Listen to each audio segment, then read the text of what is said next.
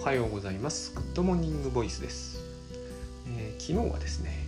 まあ撮りそびれたわけですね。で今日もこれ多分音声えっ、ー、とごめんなさい。BGM なしで聞かれている方もいらっしゃると思うんですけどそれは、えーと、早く聞かれている方だと思います。あのー、後で夜頃に夜か明日ぐらいに聞いていただければ、えー、音声足します。っていうことがきっとできてると思います。まあ、できてないかもしれませんけど、あのー、これ前のと同じ取り方に戻っちゃってるんですけれども、あのー、分かってきたんですよ。えー、上で撮ることのできる日は当然マイクもあるし要するにデスクトップがあるところで収録できれば、えーと、環境良くなるんだけどそればっかりやってるとあの撮れなくなるということが分かってきたんでもう、えー、いずれあの下でもマイクをつけられるようにしますけれどもあのそれそれまで待ってるとですねあの私お金全然ないんですぐには買えないんですよ。あれこれは、えーと、しかもマイクあるわけですからね。ないならまだしも。で、えーと、iPhone とか iPad にマイクつないでやるという環境にはないのであのまあ機材の問題もあるんだけどそもそも場所的にそういう場所はないのでこれでちょっと勘弁していただこうと。8月ぐらいまではですね。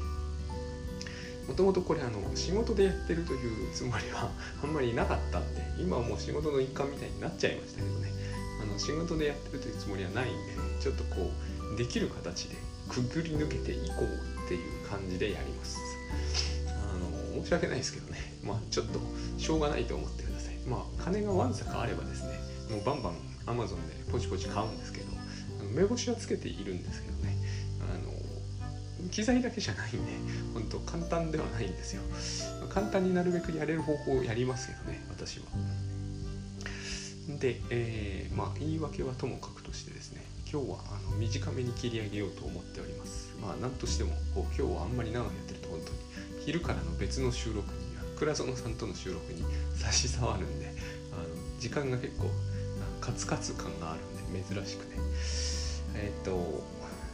北山治っていう人の話をしたいんですけどこの人って私精神分析家だとのみ思ってたんですね。えーと、実は 作詞家であってしかもあのなんだっけ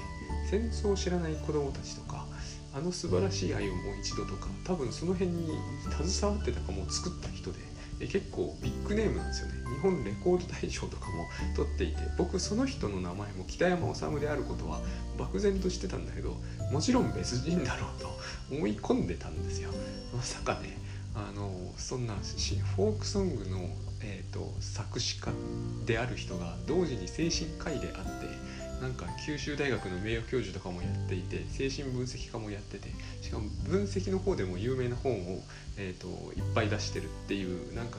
何人分の人生を生きているんですかっていうような人だと思わないじゃないですか、まあ、思わないですよ私はそういうレコード大賞とかにあまりにも疎いんですいません、まあ、そんなわけで、えー、びっくりして、えーと、びっくりしてですね。でも北山先生の名前先生、まあ、別に先生言うことないです知ってたんですよもちろん。有名な人なんですよ精神分析家としてもですね。で中にミルのミルナの禁止っていうのが、まあ、この番組でもちょっとちらっと喋ったことあるんですけど、えあるんですよね。彼の論考で有名なあの、まあ、有名ってもその一部知ってる人にのみ有名な あの話ですけどね、えーと、要するにあれユーズルールですよね。見るなって言われてるのに、えー、見て旗を折ってるのが鶴だったということであの鶴は怒って怒ってるのか知りませんけどどっか行っちゃいますね。あとイザナギイザナミはもう怒りますよね。完全に。見るなと言ってんのに覗く。見るなと言われると覗きたくなると。これをですねどうして今の日本人はすごい日本人は有名じゃないですか。で、えー、北山さんが言う通り非常に精神分析的な話なのになんでこういうのをこうパッと日本人は今あのどっかやっちゃってるのかちょっと不思議なんですよ。多分摂氏症ビーピングあのデバガメトムとか言われる人ですよね。あの要するに、えー、覗き見をして捕まっちゃう人いるじゃないですか。ああいう人たちの苦しみはこれほど鮮明に描き出されている話もそうはないし、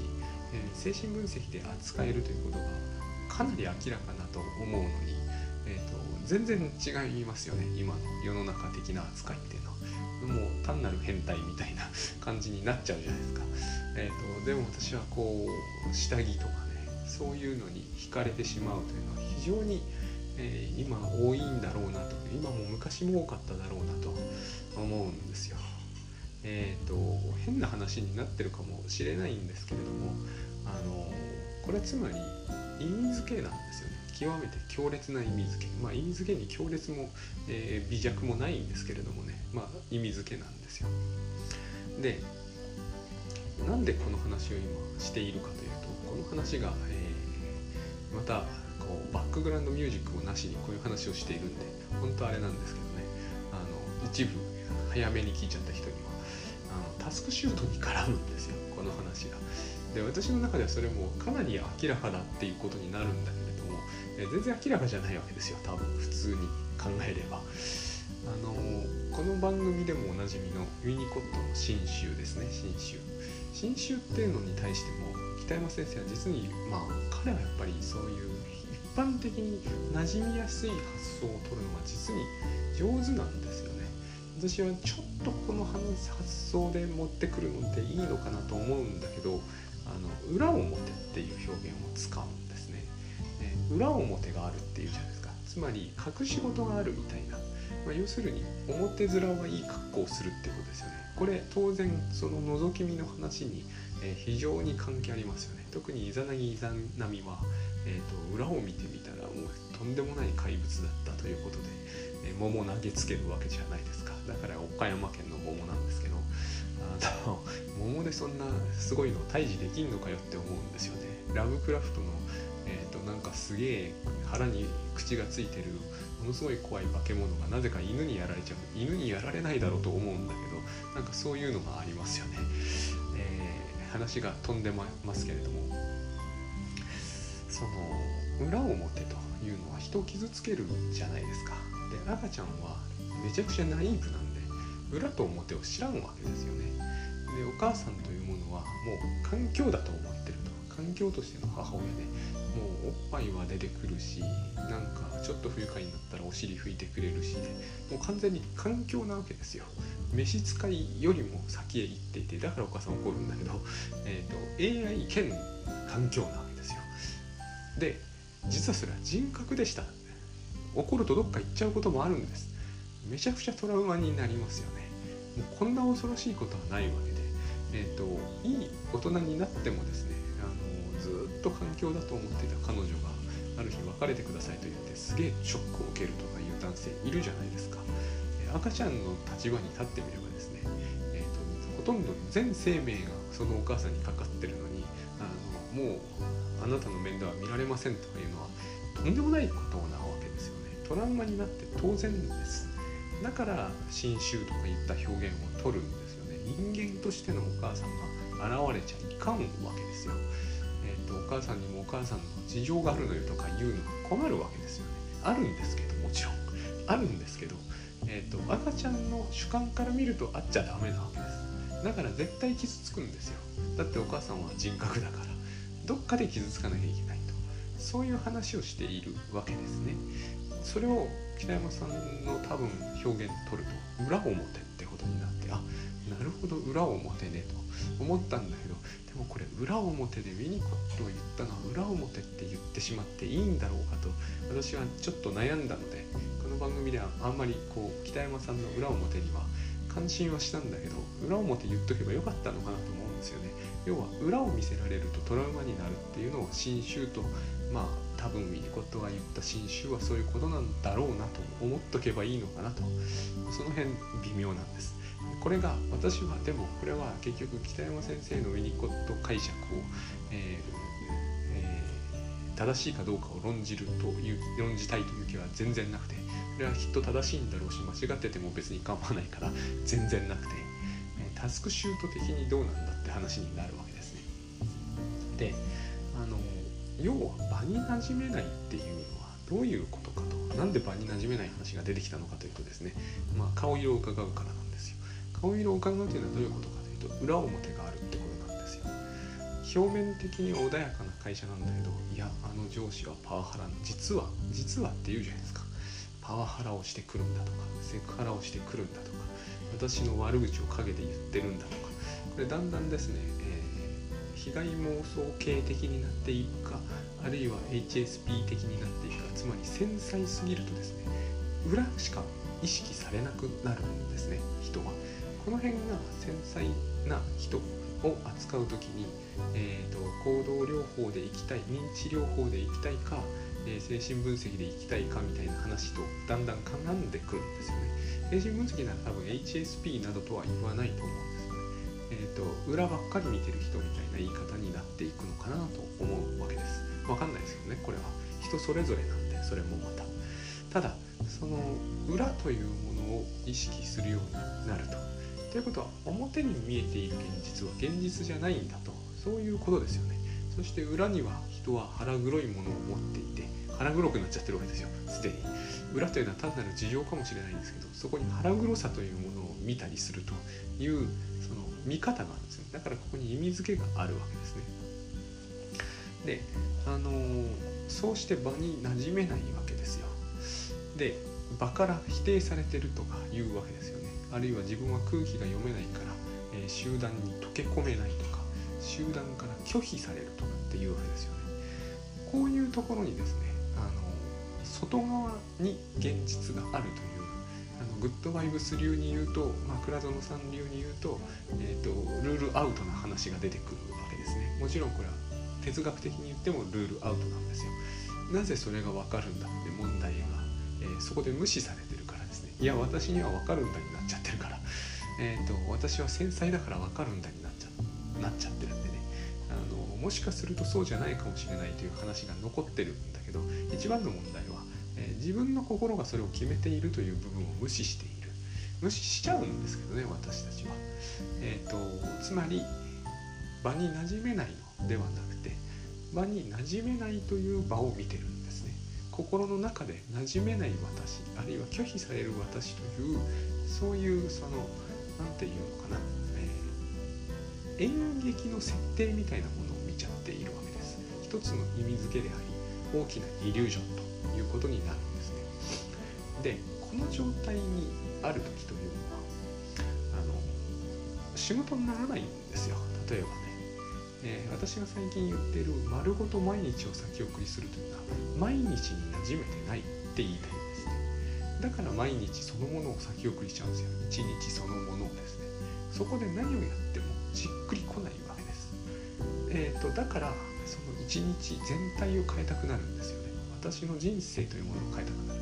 そこで今はダメなこの場に馴染めない私だけども場に馴染めるために馴染めるようになるために例えばすごいスキルを身につけるとか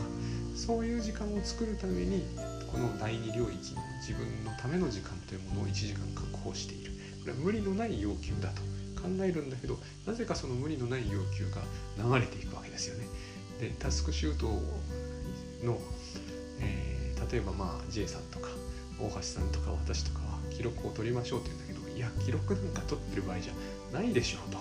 記録を取る暇があったらこの場に馴染めない私をスキルアップさせる風に使わないと。1分でも多くと。思うんだけどなぜかその時間が取れないんですよ。そして、えー、例えば赤ちゃんがやたら泣くとか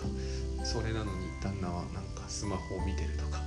えーと、そして実家から電話がかかってくるとか私の邪魔をしてくるやつらばかりが周りにいると。この場に馴染めないわけですよね。場にしっくり来ないというのか私の場というのはこういう場であってはいけないという場でしかないわけですよ。そして、えーと、例えば旦那のことを見ると、まあ、表面的には穏やかなんだけど裏では、えーと、こういう育児は奥さんに押し付けて自分はどっか遊びに行きたいと思ってると。裏表が出てくるわけですよね。つまり環境としてのあ環境としてのお母さんというか環境そのものがこう裏表を持ってくる。こうするとこの環境をやっぱり一変させないといけなくなるので、えっと、馴染める裏表がない、えっと、表の見た通り自分に優しくしてくれる裏でもねそういう環境に作り変えないと,、えっと、とてもやっていかれないといった状態になるとですね、えー、大変なわけですよ。大変だというのはつまりあのたかだか1時間の自分の時間というものを確保するえー、瞬間がやってこなくなって、えーと、たまに行けそうな時はなぜか頭がすごく痛いとかね、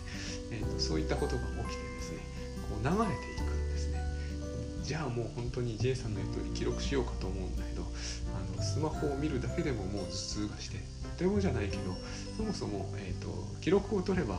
えー、1時間できるかどうかも分かんないのにこんなに頭が痛い中でですね、えーと、これからゴミ出し開始とかやって一体何に何になるんだろうと感じると思うんですよね。これが、えー、私が思う毎日の先送りで、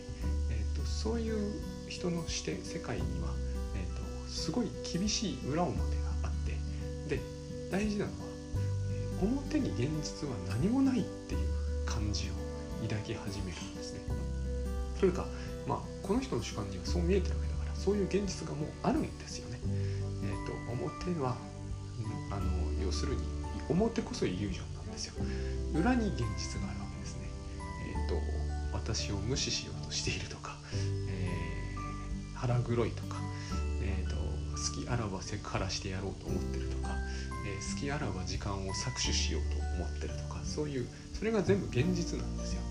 見えては来ないけれども見えてくる時もありますけどね。いずれにしてもそれが現実で、えーと、表面的にあのいやおはようとか言ってくるのは嘘なんですよ。イリュージョンなんですね。こういう世界があると。でこういう世界をうんまあ言ってみるとこういう世界の中にいて記録も、えー、第二領域もあったもんじゃないのでまずこういう世界を、えー、なんとかしなきゃいけないよねっていう話から始めなきゃなんないかなと思っています一方では、えーと、何も私たちはこうカウンセリングとか精神分析まっしぐらである必要はないのであの別に第二領域をやるようにするとか全然構わないわけですね。え、ー、と1時間確保しようとするとか。多分1時間確保しようとするというのは、え申し訳ないけどうまくいかないだろうなって感じはしますけれども、えっと、でもまあそうしようとするというのはそれはそれでいいわけですよ。そうしようとするとですねそうできないという実態が見えてくるのででそうできないという実態は、えーと、周りが腹黒いせいですから、えーと、周りが腹黒いせいだという状況のままだと,、えーと確保できないという現実は、え、続くんですね。まあ、周り腹黒いままなんでね。なんとかこう周りをですね腹黒くなくしなきゃなんないわけですよ。そこから、えー、始めたいかなというのが最近私が考えている先送りセラピーなんですね。全然だから先送りに直接手当てできないんだけどでも実にこれは簡単なところもあるんですよ。周りが腹黒くなくなればですね、えー、多分1時間確保するなん余裕なんですよ。で第二領域で英語の勉強するなんてもうそもそもいいことなんだから悪いこと何もないわけだから、えーと、絶対できないってはずはないんですよね。でも、えーと、多分現状は周りはこう邪魔ばかりするし、えーと、つまりやろうとした瞬間に泣き出す赤ちゃんみたいな環境だし、えー、とは自分の意志は大変弱くていざ自分が、えー、時間ができてこうあの例えば記録を取るだけだと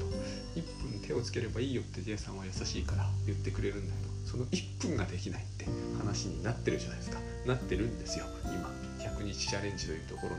えー、一部界隈でこの話が割と出てくるんですね。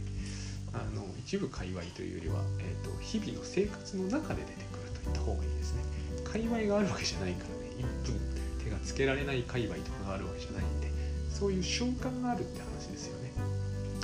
ここに私はそのまあ裏表っていう言い方本当にどっちが裏でどっちが表かを誰が決めるんだろうっていうのもあるんですけどもまあまあ、えー、裏表ということにしておいてですねこの裏表の、えー、傷つきですよね。裏というものを見るたびに傷つくと。だから見るなの禁止なの見なきゃいいじゃんってことになるなるんだけれども、えーと、でも見ますよね、えー、なぜならば裏が気になるから見るわけです。というか裏にこそ現実があると。現実の秘密はここにあるんだと思ってるから見るわけですよ。予評は。で実際まあそういうようなものを見る見ることになったわけですよね。であのこここでどうしようかなって思っているのが今私のえさまざまなアプローチはありますけれども、えーと、例えば私はタスクシュートをしました。でどうしてタスクシュートをしてそれなりにうまくいったのかというとそれなりにというか劇的にうまくいったんですけれどもなんでなのかと。一つそれは、えーと、かんこれは私がラッキーだった面はあります。あの環境というものに、えー、記録を通してですけどね環境というものに裏表がないなっていうのに非常に強く気づいたっていうのが大きかったと思うんですね。えっ、ー、と GTD みたいなものをこのタイミングでやるのは絶望的なんですね。GTD みたいなものをこのタイミングでやろうとするのはまるでですね、えーと、貧困家庭で親の理解も何もないところで、えーと、それこそ裸足で外に飛び出して、えー、なんかこうむしろ売らなきゃいけないような人間がえ語学の勉強に一年発起して、えー、王様になるぞぐらいなそういう超過酷なストイックストーリーなんですよ。あれをやろうとするとね。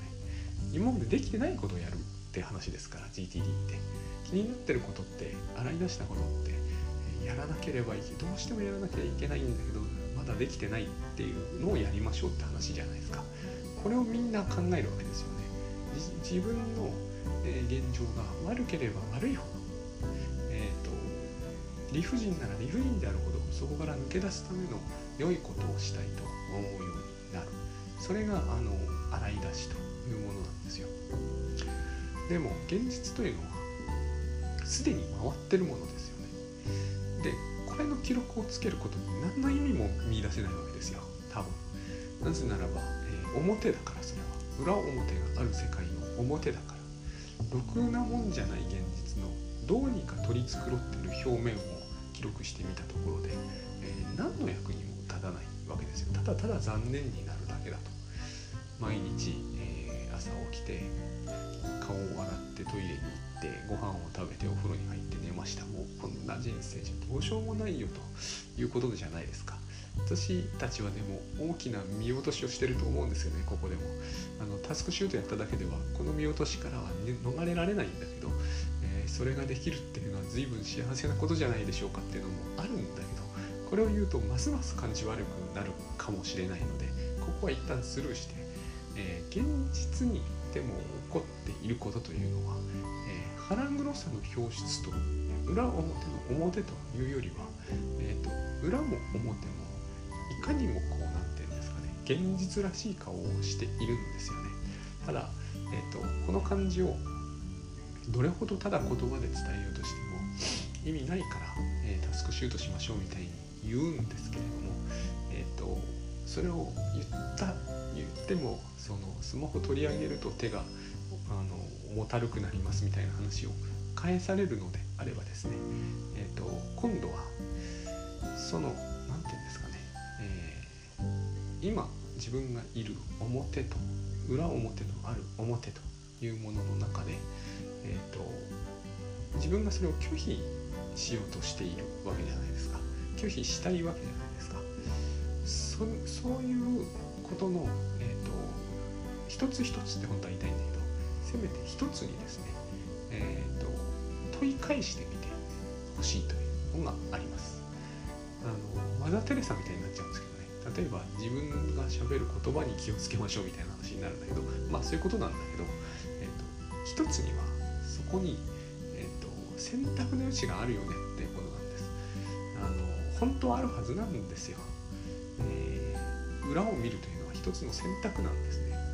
そして、えーと、裏に対して、えー、自分が被害を受けてるんだということであるならばですね被害を受けてるんだとしましょう。でも例えば赤ちゃん